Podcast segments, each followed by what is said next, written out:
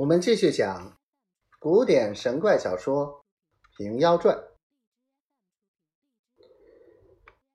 又过数日，恰遇吉日良时，叫当值的买办香纸，安排轿马、伴当、丫鬟跟随了，竟到宝禄宫门首，歇下轿马，走入宫里，来到正殿上烧香。少不得各处两廊都烧遍了。来到真武殿上，胡员外虔诚祷祝生年月日，拜求一男半女，也做胡氏门中后代。员外堆金山，祷玉柱，叩齿磕头。妈妈亦然，插竹也似拜了几拜，告祝。画纸出宫回家不在话下。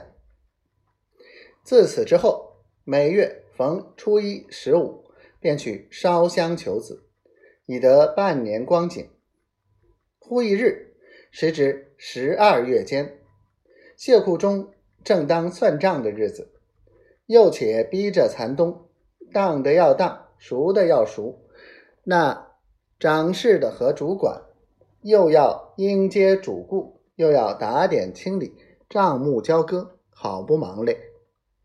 只有中间那个谢库当古玩的，到底比那边清闲一分。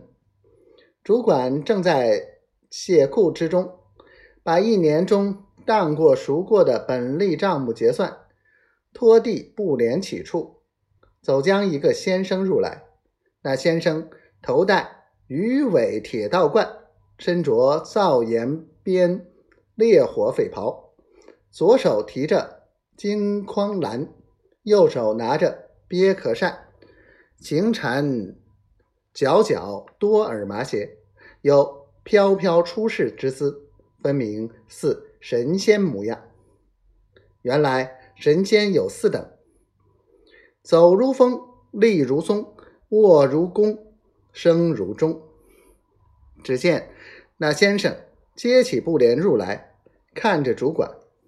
主管见他道貌非俗，急起身迎入谢库，与先生施礼毕，凳上分宾主坐了。主管道：“我师有何见谕？”那先生道：“告主管，此间这个典库是专当琴棋书画的吗？”主管道：“然也。”先生道。